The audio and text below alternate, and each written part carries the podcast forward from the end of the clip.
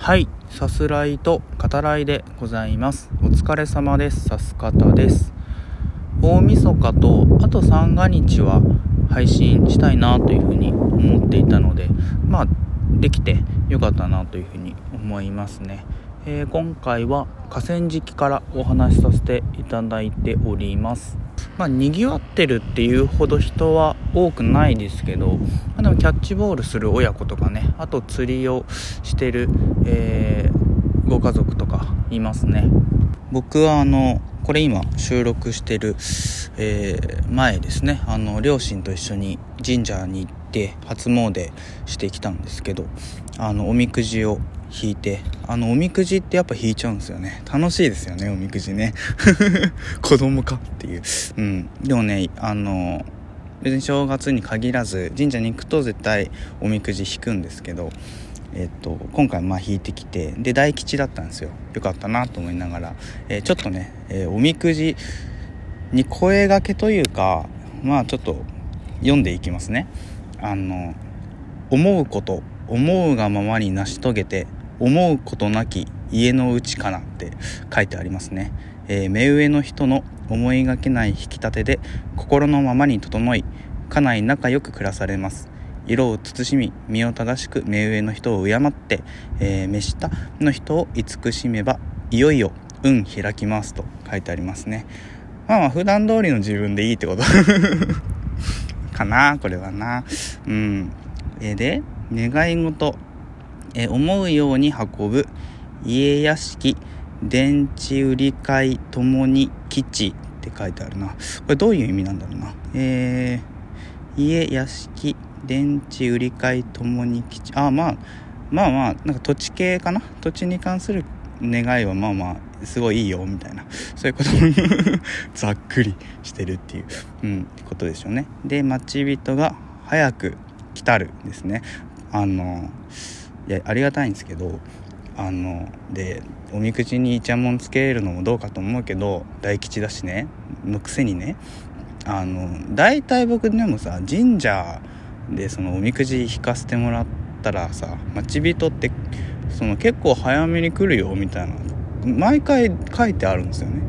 で待ち人ってまあそもそもねちょっとどういうものかっていうのは僕無知なんでちょっと分かってないとこもあるけどうんそんな来た来たなっていう待ち人来たなっていう、うん、心当たりがないな今のところね。その辺ちょっとね神に問いたいですね。うん。え誰？結局誰？みたいな。いつ？いつ？みたいな、うん、あのちゃんと前もって言ってくないとこっちもほら準備とかあるし、うん、あの着替えとかないといけないみたいなそういう場合もあるから、うん、それちゃんと言ってみたいなね。そういうところあるけど。はい。で、えー、まあまあ「うせもの、えー、旅立ち飽きない」とか「学問」とかあって病、えー、全て信心で治る、まあ、信ずる心ってことかな。神を信じれば治りますよっていうことですね。うん。で縁談、えー、他人の言うままにしてよし必ず叶う。うん。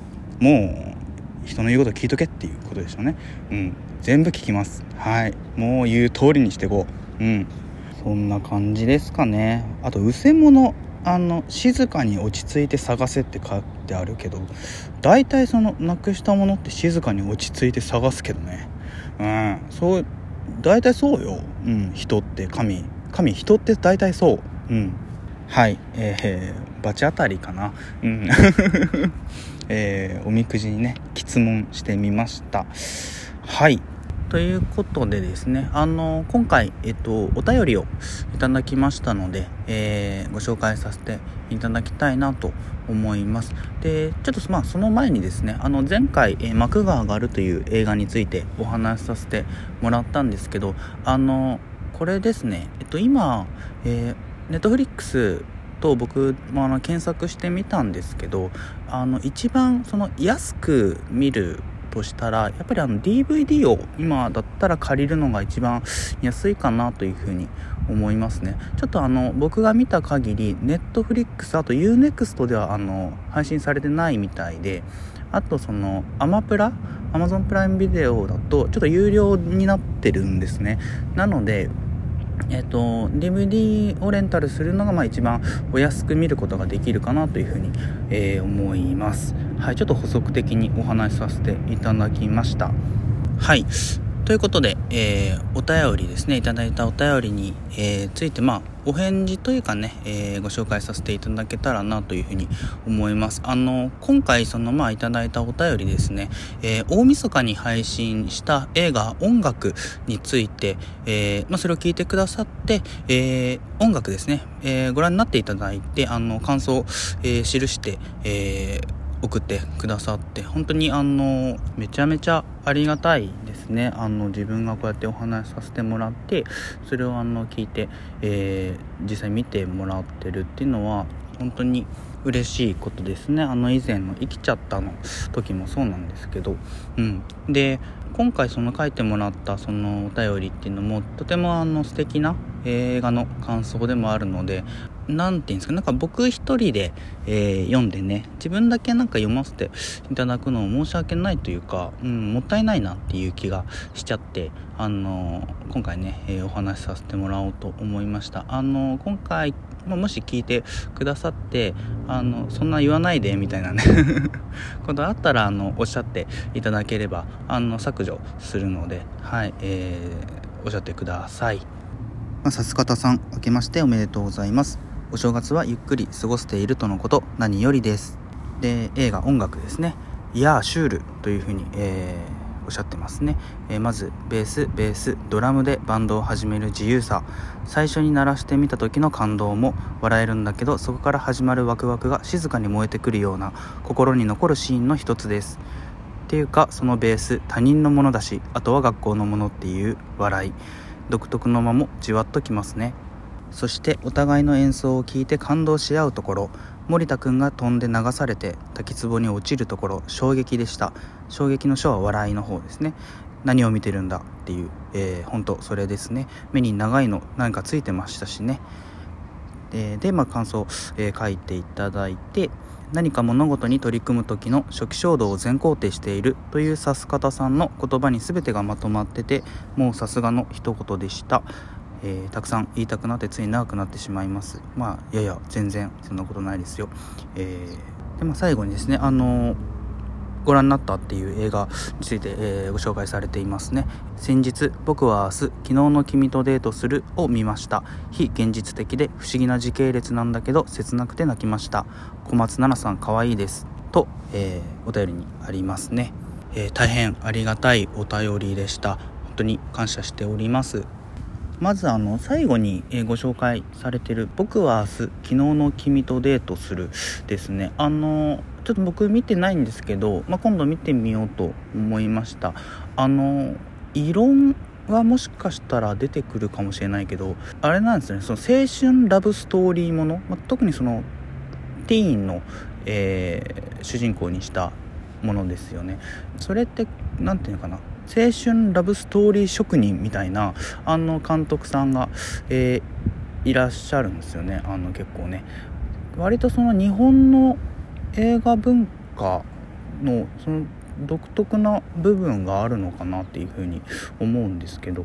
あの僕も見てみてで取り上げてみようかなと思ったらあの指す方の方でお話しさせてもらおうと思います。まあ、それで、えー、映画音楽ですけど、まあ、そうですね。あのベースベースドラムっていうね、えー、なんだそれっていう構成の3ピースバンドを組みますね、えー、古武術ですね、えー、賢治たちですけど、うん、あのその何て言うのかな。いい意味であれこれ考えないというか、えー、やってみようと思ったんだからやるみたいな。そこはあの一貫してますよね賢治たちね。その気持ちよさというか、まあ、前編にわたって、えー、一貫してるなというふうに思いますね。うん、でその例えばこう誰かの演奏に触れて、えー、音楽に目覚めるみたいな、えー、そういうその音楽を始めるきっかけみたいなシーンが用意されるものそういう映画もねあったりしますけどあの何て言うんですかね見てる側としてその登場人物たちが、えー、惹かれたんだなっていうその乗ってるんだなっていう感じはまあ理屈としてはわかるけどそのこっちはそのグッとそんな来ないなみたいなものも、えー、まあ、あるにはねあると思うんですよね。ただまあその音楽の場合そこにそのあまりこう時間を割かないというかもうその人物たちがやるって思ったんだ。だからやるんだっていうね。本当にまあその全体のテーマである初期衝動の工程っていうのも貫いてるなというふうに思いますね。うん。ただやっぱりその、まあ、お便りでも触れてくださってますけどあの7年かけてほぼ個人制作でで特にその初期衝動をテーマにするっていうのはかなりその孤独な作業でしょうし、まあ、難しいところもあったんじゃないかなというふうに思うわけですね。そのまあ作る側も7年ね、えー、衝動を大事に、えー、していかないといけないわけで、うん、そんなね、まあ、執念みたいなものも、えー、感じさせる映画となってるんじゃないかなというふうに、え思いますね。はい、えー、今回お便り、えー、ありがとうございました。とても感謝しています。えー、まあ、こちらこそというかね、えー、指す方、えー、今後ともよろしくお願いいたします。はい。では、え今回はこの辺りで。ではまた。